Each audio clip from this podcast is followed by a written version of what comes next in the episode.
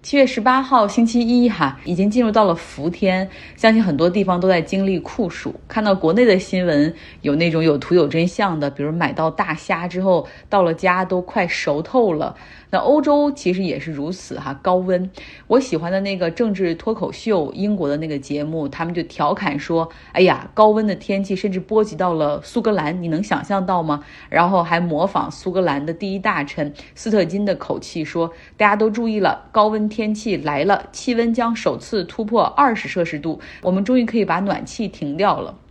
这是开玩笑的话哈，实际上呢，英国的威尔士和英格兰地区这个温度已已经是接近四十度了。那国家已经发布了红色预警，告诉百姓说没事儿不要外出。高温天气甚至影响到了英格兰和威尔士的火车系统的运行，基本上速度只有平时的一半儿。然后因为出于安全的角度的考虑，像有一些转弯的时候，这速度必须降到二十迈以下，火车的班次会减少，一些线路甚至会因为高温直接关停，那包括伦敦的地铁系统也会受到影响。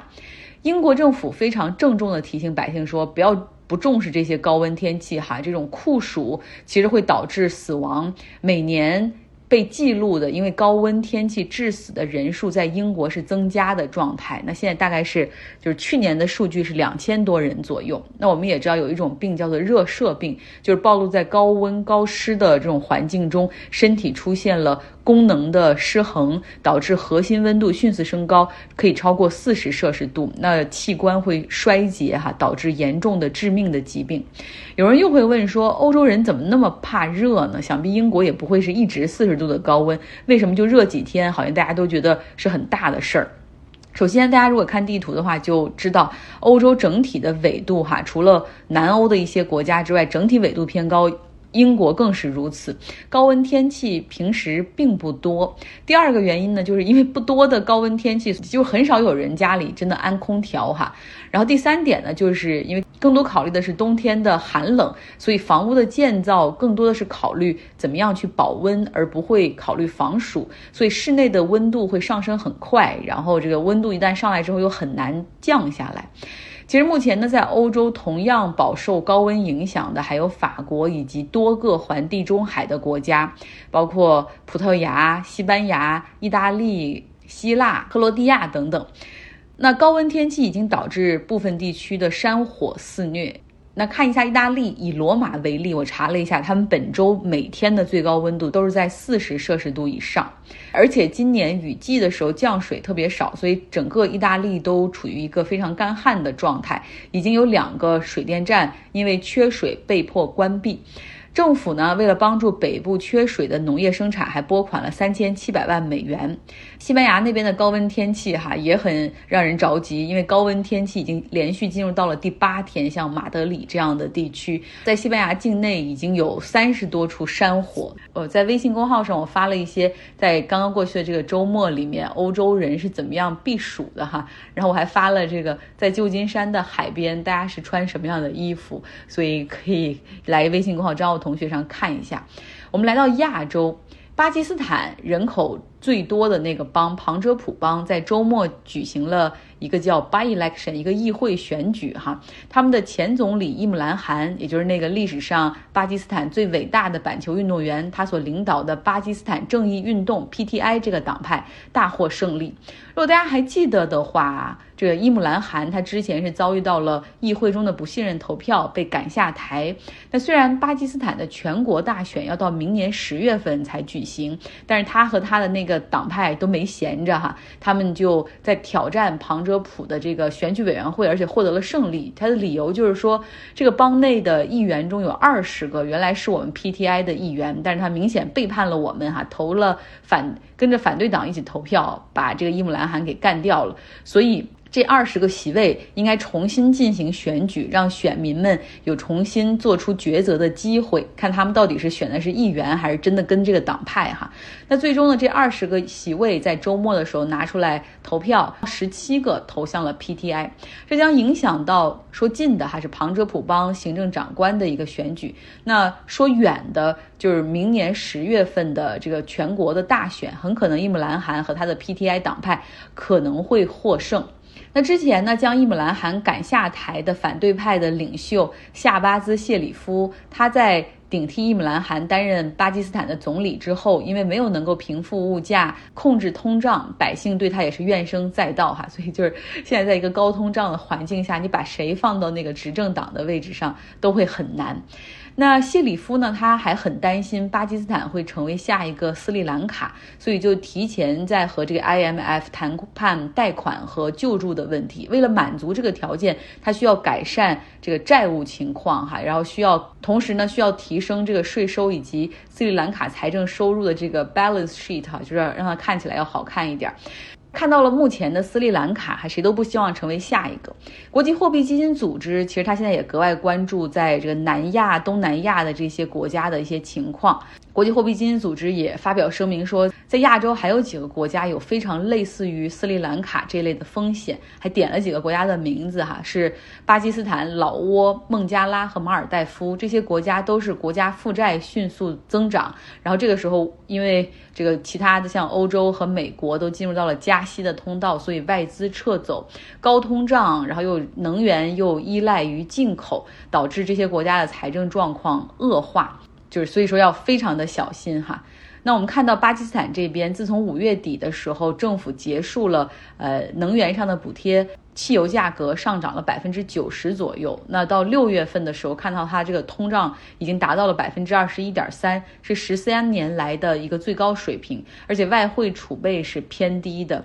自从去年八月份到现在，外汇储备降低了百分之五十。那巴基斯坦之前我们也说了哈，他们甚至要求百姓尽量少喝茶啊，因为这个茶他们也不产，是进口的，这个帮国家省点外汇吧。我们再来看一下老挝哈，这个国家人口只有七百五十万，而且属于这个一个内陆国家，实际上几个月来一直面临着这个外债违约的一个风险，主要是老挝的货币一直在暴跌，他们对美元的汇率今年下跌了三分之一以上。呃，除了老挝之外，马尔代夫哈也非常的这个危险。它的情况其实和斯里兰卡有点相似，就是严重依赖旅游业。那旅游业又因为疫情遭遇到重创，相当于是在这个财政收入这方面就少了很多。而在这种情况下，公共债务却不断增加。摩根大通甚至给出了一个时间表，说马尔代夫很可能在二零二三年的时候出现债务违约。孟加拉这边哈也差不多，这个外汇储备是严重下降，他们现在已经开始放松外汇管制，努力的努力的在吸引海外的孟加拉侨民往回汇款哈，然后这样的话就可以增加外汇储备，同时他们还重新制定了政府支出的优先级，砍掉一些没必要的项目。嗯，那说到这些都可能面临着债务违约的国家，大家知道他们的主要债主是哪个国家吗？猜一猜，也并不难猜哈。好，最后我们说一下斯里兰卡吧。呃，他们的这个总统拉贾帕克萨在逃离。首都科伦坡之后，先是乘坐军用飞机抵达了马尔代夫，几天之后又从马尔代夫乘坐民用客机，哈，一个沙特的航班抵达了新加坡，并且在新加坡宣布辞职。新加坡政府表示说，目前还没有对他进行什么政治庇护啊，就说这个拉贾帕克萨此行是个人的这种私人旅行啊，这样为由入境的。那拉贾帕克萨辞职，并不意味着斯里兰卡的经济就可以进入到修复期。斯里兰卡的央行行长表示说，如果现在没有一个稳定的政府，再这样下去的话，这个国家是看不到任何出路的，因为。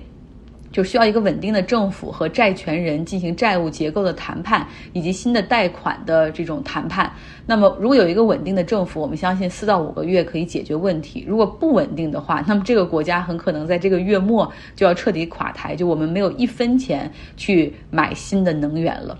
那目前呢，代理总统哈，acting president，也就是临时总统，就是之前的这个前总理维克勒马辛哈，很多人质疑他，一个是资历不够，经验也不够丰富哈，另外认为他在这个位置上缺少合法性，因为毕竟他这个代总统是由那个拉贾帕克萨出逃之后去指认的哈，所以这个合法性上就受到很多质疑，很多人也是要求他辞职。那他这个人，我查了一下，他曾他是反对党的这个议员，他甚至在之前的这个大选中还丢了议员的这个席位。再往前说哈，他他曾六次出任过这个国家的总理，但是可惜的是没有能够完成一个任期哈，所以人们是有理由对他不信任的。面对着要求他辞职的这些呼声，以及不肯从街上离离去的百姓，他已经宣布这个国家进入到紧急状态，要求立刻回家哈，然后要求这个军队去清人。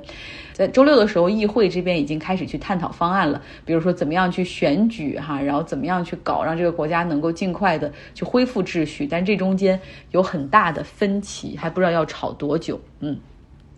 好了，今天结尾给大家听一点有意思的。我们读书俱乐部啊，就在周末的时候刚刚开始看一本新书，是刘擎的《西方思想讲义》这本书。哎，探讨哲学问题哈，聊一聊思想上的事儿。我发现大家一起聊，真是脑力激荡，碰撞出很多的火花哈。呃，然后我们其中有一个互动话题，就是聊一聊每个人所信奉的一句话的哲学，来听一听大家的哈。就是我我的一句话的哲学就是。呃，人生而平等，但是这句话的背后不仅意味着我们拥有平等的权利，而且是要求这个社会还有这个 social mobility，也就是阶层可以流动，保证寒门还可以出贵子。嗯，来听听大家的人生哲学吧。勉强来说，就是天行健，君子自强不息。这句话的原始意思，其实我觉得跟我自己理解的也不是特别一样。原始意思可能是是《周易》里的这句话，它下半句是那个。君子以厚德载物是那个清华的校训嘛？就是，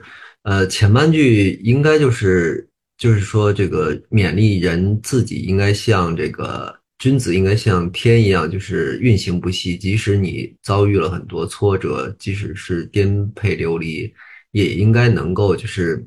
内生出一种自强不息的这么一种品格。我应该好像也是老子《道德经》里面的吧，我原话记不清楚了，很拗口。大概的意思就是看淡生死，就一切呢都当做是一种赠予。你享受过的任何的东西，你吹过的风，看过的风景，啊，看过的人，这些呢都是一种赠予。然后就是从容一些，淡定一些，看淡生死。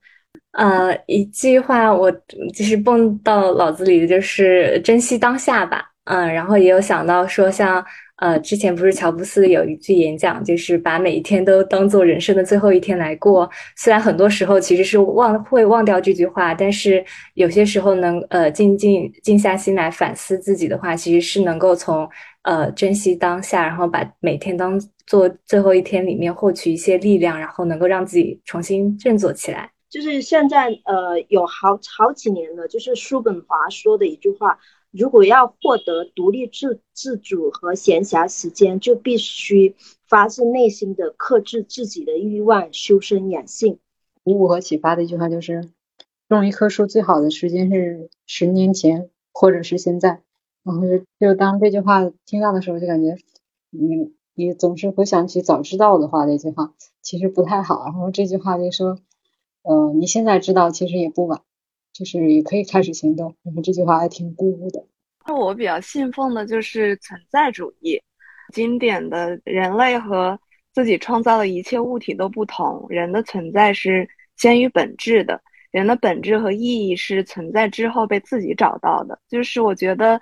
人生意义这种事情，你觉得有就有，没有就没有，然后你认为它是什么，它就是什么。我以前也是觉得，就是说结果并不是那么重要哈，重要的就是经历，因为我们真的就是有好多那个时候生不带来，死不带走，最后不论是你有多少成就，攒了多少钱，房屋万间，但是最后我们的那个就是一生的体验才是最宝贵的财富哈，那些记忆啊，那些属于你的东西，其实就是装在你脑子里的那些。我第一反应冒出来的一句话是“存在即合理”，嗯，是是出出自黑格尔的。它就是世界上存在任何东西，它都可以找到它其存在的原因。然后这句话其实有助于我在生活中去理解一些，呃，一些事情，就是可能在我的认知范围里，我觉得这种事情不应该有。但是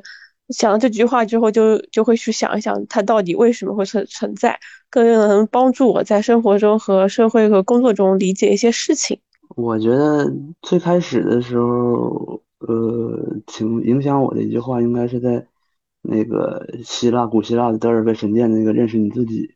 但是后来随着逐渐的接触的话，呃，从开始找寻自己那个时候比较影响我的，应该是苏格拉底那句“未经审视的人生是不值得过的”。我是从那个开始，然后去逐渐的找自己，去了解这些东西的。所以说这句话对我影响是比较大的。最近刚好我在看阿伦特的一个名言嘛，说的我觉得比较有冲击感。他说他这一生中没有爱过任何一个民族，任何一个集体，等等嘛。然后我所知道、所信仰的唯一一种爱就是爱人。好了，今天的节目就是这样。如果你还希望加入我们的读书俱乐部参与讨论的话，我们刚刚开始读完第一章哈，你还绝对有机会。呃，那可以来到微信公号张奥同学下留下你的微信号。希望大家有一个愉快的周一。